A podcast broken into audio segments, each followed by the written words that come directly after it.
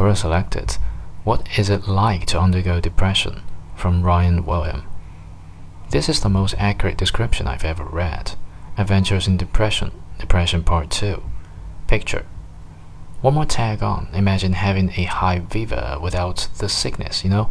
How you just want to lay in bed, everything aches, everything feels like it's a huge effort to do. That, but for months, or a year or three, with cycles of feeling worse and thoughts that you can't make stop.